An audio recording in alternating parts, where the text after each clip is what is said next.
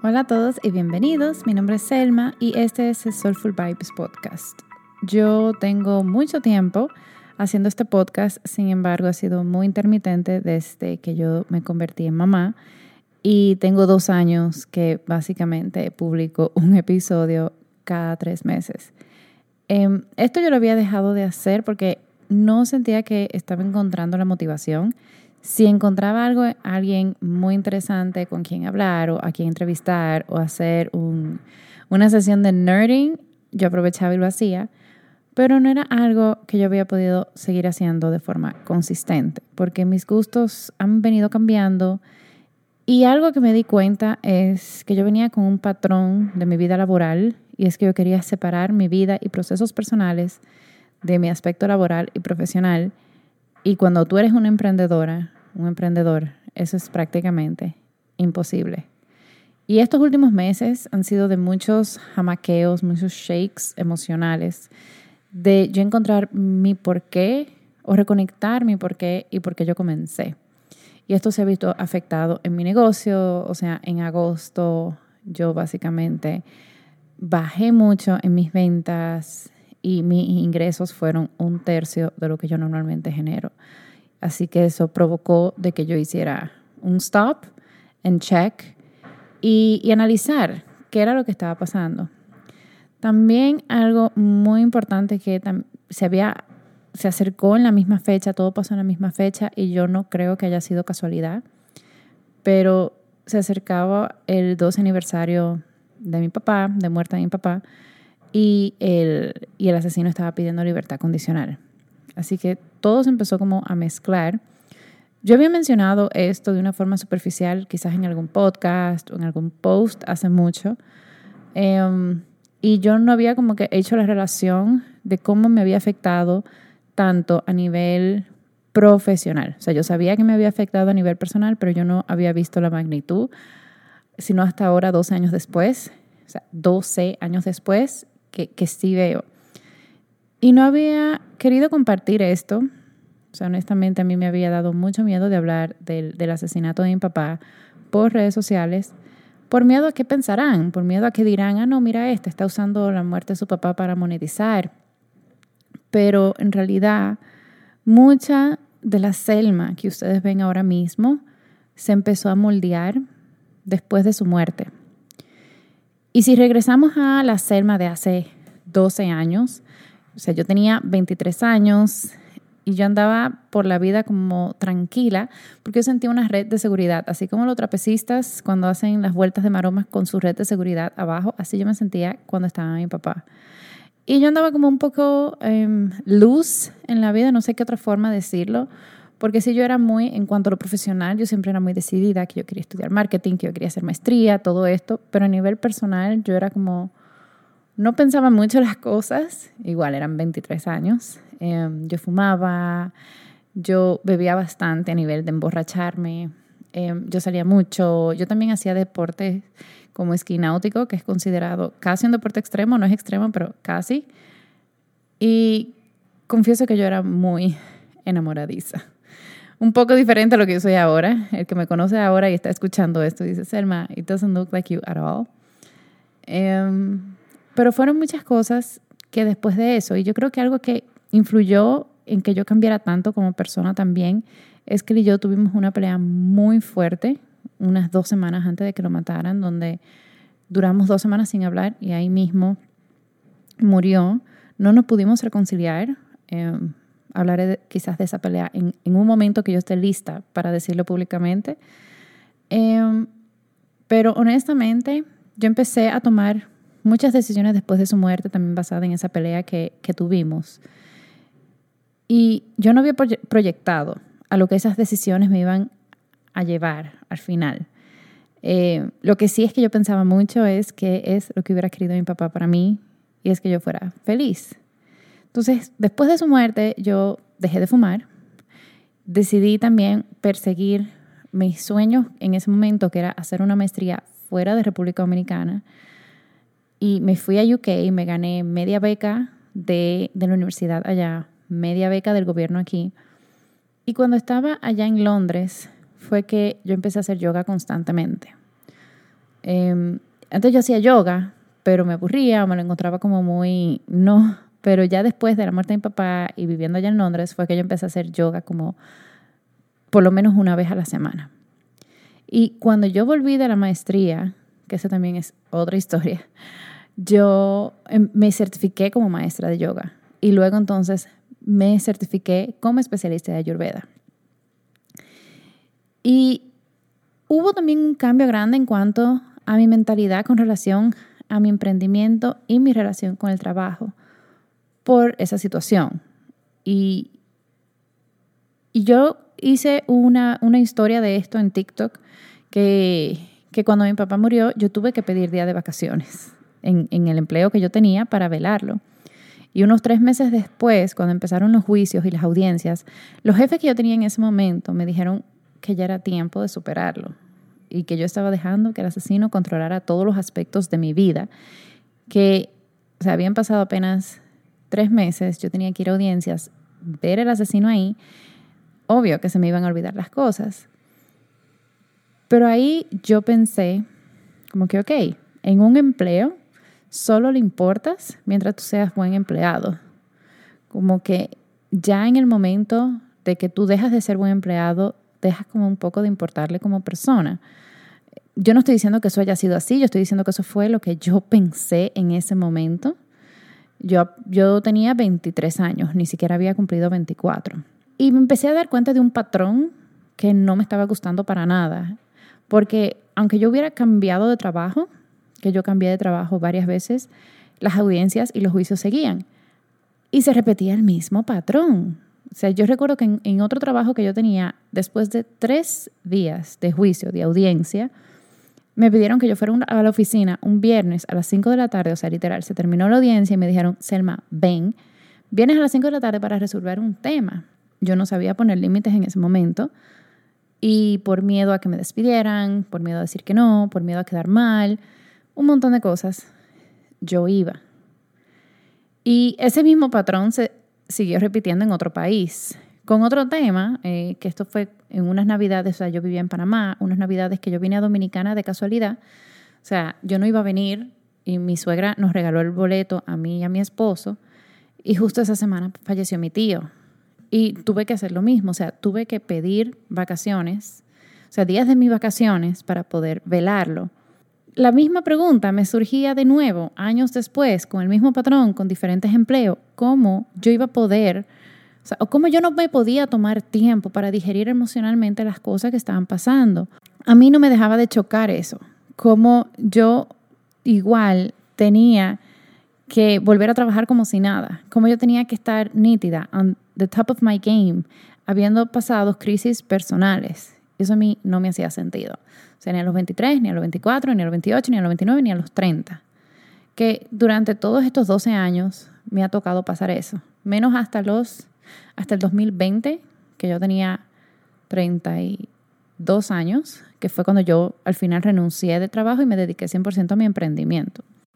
Pero si vamos fast forward 12 años después, donde yo estoy hoy, yo estoy viviendo justo lo de mi yo de 23 años necesitaba. Y es poder seguir generando ingresos mientras cuido de mi bienestar, mientras me tomo tiempo con mi familia cuando sea necesario o el tiempo necesario, sin yo tener que estar con miedo a que me vayan a despedir, con miedo a que los clientes se molesten, con miedo al que dirán, nada de eso.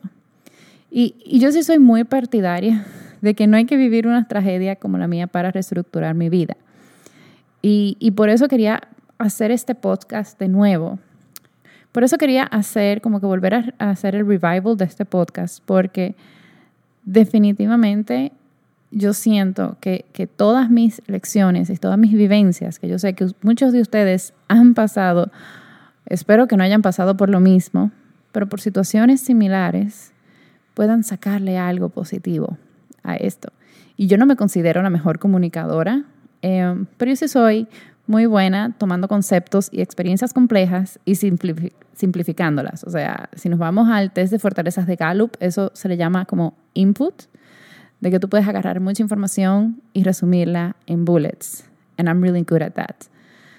Así que yo te quiero resumir aquí algunos pasos que yo fui tomando, no solo para ir procesando la muerte de mi papá, pero básicamente para seguir viviendo, y no solo eso, seguir viviendo de una forma diferente a la que lo venía haciendo yo, número uno, y también vivir de una forma diferente a la que lo hacían mis padres. Nota, yo tuve una buena vida, una buena juventud. Yo sí siento que hubo momentos o quizás han habido creencias y patrones generacionales que yo sí quisiera romper, pero es importante uno tomar las riendas y decir, ok, how do I want to live my life? Y empezar a hacerlo. Y si es posible uno venir a cambiarlo y se los digo, o sea, no hay que vivir una tragedia para tú reestructurar tu vida, eh, pero sí de vez en cuando pararte y reevaluar y decir, estoy en el camino que quiero, estoy haciendo lo que quiero lograr, cómo me siento, am I enjoying mis día a día? Y esto solamente me recuerda una frase que yo puse en los votos cuando yo me casé con mi esposo, que yo puse como que amo lo extraordinaria que es nuestra vida ordinaria. Y así mismo yo me siento en mi vida normal, no solo en mi vida de pareja, pero en mi vida normal. Que aunque mi vida es todos los días, hago mi trabajo, estoy con mi hijo, estoy con mi familia, pero siento que es extraordinaria y, y sí me despierto todos los días feliz de, de vivirla, aún teniendo todas las razones o teniendo muchas razones para no querer vivirla muchas razones para quedarme acostada en la cama y decidiendo no hacerlo. Así que vámonos con los bullet points, porque como dije, no soy la mejor así todo el speech, pero sí soy muy buena con mis bullets. Así que si estás pasando, número uno, si estás pasando o pasaste, espera, si tienes que tomar nota, toma nota. Lo ideal, porque estos son como que full bullets de cosas puntuales a hacer. Así que busca tu cuaderno, o sea, para esto un momentico, busca tu cuaderno o Come back to it cuando quieras este, hacerlo. Entonces, número uno, si estás pasando o pasaste por un proceso de duelo, ya sea muerte de un familiar, o una situación difícil, o un divorcio, o te despidieron de tu trabajo, o, o un breakup, lo que sea, este libro que te voy a recomendar de verdad que da una perspectiva diferente a las cosas. Es el único libro que yo me he leído más de una vez, o sea, yo nunca he repetido ningún libro y este lo he repetido. Y de verdad que yo me lo leí una semana después de la muerte de mi papá y it made me verlo de otra perspectiva o por lo menos empezar a aceptarlo. Y el libro se llama Muchas vidas, muchos maestros de Brian Weiss o Many Lives, Many Masters. Yo soy muy de audiolibros y a mí me encantó escucharlo porque, bueno, en inglés el mismo Brian Weiss es que lo lee. Así que es como si el mismo autor te, estuviera contando sus historias de sus pacientes. Así que, point number one. Punto número dos, aquí es ultra importante, es realmente tómate el tiempo necesario para digerir lo que sea que tú estás pasando. Yo me tardé aproximadamente un año en piloto automático después de la muerte de mi papá. O sea, yo al año fue que yo vine a sentir que reviví. Y, está bien, en, durante ese momento dar the bare minimum. O sea, yo iba al trabajo, pero no era que yo estaba botándola ni luciéndome. O sea, yo iba a trabajar y después llegaba a mi casa. Influye de que yo no estaba casada, no tenía hijos, este, sí teníamos, sea, la fábrica de mi papá, que mi mamá tomó las riendas de eso, nos daba suficiente para vivir y no tenía que tampoco salir a buscar la comida para comer, pero sí es importante como que no siempre hay que estar dando el 150%. Y eso lo digo para las overachievers que quizás están escuchando. Yo soy esa que siempre tenía que dar el 200% y durante ese año, cuando tú estás en survival mode, it's fine, da el 75% y a veces hasta el 50%. You know, it's good. Número tres, y esta me hubiera gustado saberlo hace mucho y apenas lo aprendí hace un año, y es muévete. O sea, move thy body. Mover el cuerpo es sumamente poderoso, o sea, ya sea yoga, tenis, gimnasio, bailar, whatever, mueve tu cuerpo. Porque cuando llevamos las emociones al cuerpo, uno sale como con más claridad, uno sale más liviano y se digiere, se, digiere de una forma muy diferente. O sea, yo tengo un año que aprendí esto y ha cambiado, inclusive las audiencias siguen, las audiencias con, el asesino siguen, y han cambiado mucho cómo yo manejo esos días de, de revivir este dolor, de la tensión, y de, claro, ahora yo sí tengo un hijo, yo tengo un esposo, yo tengo muchos clientes, yo tengo muchas líderes en mi equipo que yo digo, ok, yo, este estrés, esta molestia, este, toda esta mezcla de emociones cada vez que vienen, que, que viene una audiencia o que viene un juicio, yo no puedo pasárselo a esas personas. Entonces, mover mi cuerpo, literal, hasta dar patadas en el aire, trancada en mi cuarto, me ha ayudado un montón a ir canalizando esas emociones de una forma saludable, que no hace que yo me las quede adentro y que después yo explote, porque eso era lo que yo hacía. Do not recommend it. muévete, en serio, muévete. Número cuatro, apóyate de personas adecuadas, familias, amigos, psicólogos. A veces cuando tú estás, vamos a decir, toda tu familia está pasando por la misma situación, que fue lo que me pasó a mí, o sea, cuando fue el asesinato de mi papá, estaba mi mamá tratando de mantenerse a flote, mi hermano, mi hermana, todos. Eh, y, y uno no tenía como mucho en quién apoyarse. Yo igual me tardé un poco en buscar ayuda profesional y empecé a ir a terapia tres años después de la muerte de mi papá, que en realidad me hubiera gustado hacerlo inmediatamente, porque son personas que están entrenadas para apoyarte. Y más que un lujo, yo lo veo como una necesidad. O sea, es un must. Y ya yo llevo nueve años con mi psicóloga. Es algo que yo sí creo que everybody, everybody, everybody debería ir.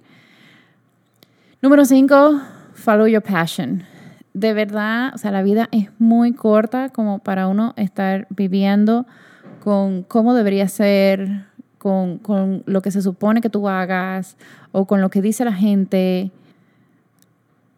Y estas fueron una de las diferencias que yo sí tenía con mi papá cuando él estaba vivo, y era porque él me decía mucho, Selma, que la reputación, que la mujer del César no solo debe ser seria, sino también aparentarlo. Pero mi cabeza era como que, ¿por qué yo voy a dejar de, de vivir mi vida, de disfrutar mi vida por la otra gente, por el que dirán, especialmente si no le estoy haciendo daño a nadie? Entonces, ha sido un trabajo duro de romper con creencias limitantes que no son mías, porque muchas de las creencias que tenemos, créanlo o no, posiblemente ni siquiera son de nosotros, sino que son inculcadas a través de nuestros abuelos, de nuestros padres o de nuestro entorno. Entonces sí te diría que aunque tú tengas esas creencias limitantes, ignóralas y empieza a seguir tu pasión. No estoy diciendo que agarres y, renuncies y te pongas a viajar por el mundo sin tomar decisiones claras, pero empieza pequeño. Ah, no, por ejemplo, y, lo, y, me acuerdo cuando yo empecé a salir con mi novio, que ahora es mi esposo, él, yo estaba en una clase de danza africana y es como que, bueno, la estoy probando y yo llegué a hacer clase de pole dancing y es como que no es que hay que hacer una locura, es simplemente empieza a hacer las cosas que te apasionan como hobby. Y de repente quizás puedes llegar a vivir un momento donde tu hobby se convierte en eso que te genera ingresos, o como dice eh, Naval, que tú tengas tus tres hobbies, el hobby que te genera ingresos, el hobby que te da bienestar y el hobby ya sea que te pone más inteligente o que te da mucha creatividad. Y al final te quiero dejar con una herramienta que me hubiera también encantado conocer mucho antes y la conocí recién hace dos años o tres años más o menos. Yo creo que fue una pandemia después del libro de 5 AM Club y es el journaling. Yo no había tomado en cuenta lo poderoso que puede ser tú realmente escribir lo que tú sientes. Y yo, yo no hago mucho journal prompts. Yo en realidad hago lo que se llama brain dump que es sentarme ahí y escribir todo, todo, todo lo que yo siento, lo que yo pienso. Y si necesitas un esquema, cuando yo necesito un esquema, yo tomo en cuenta como que, ok, ¿qué está yendo bien en mi vida? ¿Qué está yendo mal en mi vida, en mi opinión? ¿Cuáles son las cosas que yo estoy aprendiendo? Y afirmaciones. Especialmente los días que yo me he sentido mal, yo sí me pongo a cambiar un poco ese diálogo interno y es como que, por ejemplo, si no me fue bien liderando mi equipo o si no me siento que estoy on the top of my game, yo escribo afirmaciones como que yo soy la mejor líder que puedo ser o así como yo soy, mis habilidades ayudan a potenciar la vida de los demás. etcétera. Yo ahora mismo no la tengo como bien estructuradas en mi cabeza porque este podcast está, básicamente yo solamente puse mis bullets y estoy aquí hablando muy desde el corazón. Pero sí haz journaling. Hay un montón de journal prompts en internet que tú puedes buscar dependiendo de lo que tú quieras hacer, de cómo tú te sientes. Pero para mí no hay nada mejor que el brain dump. O sea, escribe ahí sin juzgar, nadie lo va a leer, de cómo tú te, estás sintiendo y también decir las cosas que, que tú no deberías decir porque no son políticamente correctas. Ahí las escribes and let it all out. Y este fue el primer episodio como de este revival season yo voy a cambiar un poquitico más lo que voy a compartir por aquí. Creo que voy a hacer un poco más de reflexiones porque yo sí estoy en un proceso de un mindset shift que no me había dado cuenta que necesitaba hasta hace poco, hasta este eh, jamaqueo emocional. Y lo voy a ir compartiendo por aquí, las cosas que, que he ido descubriendo, porque yo sé que yo no soy la única que puede estar sintiendo esto así. Yo creo que estas conversaciones son demasiado importantes em, y que sí nos ayudan a crecer, a elevarnos y que al final del día podemos hacer el mundo un lugar un poquitico mejor. Muchas gracias por escucharme. Si te gustó este episodio, te invito a que lo compartas con alguien que le pueda interesar y dale subscribe donde sea que lo estés escuchando. Muchas gracias.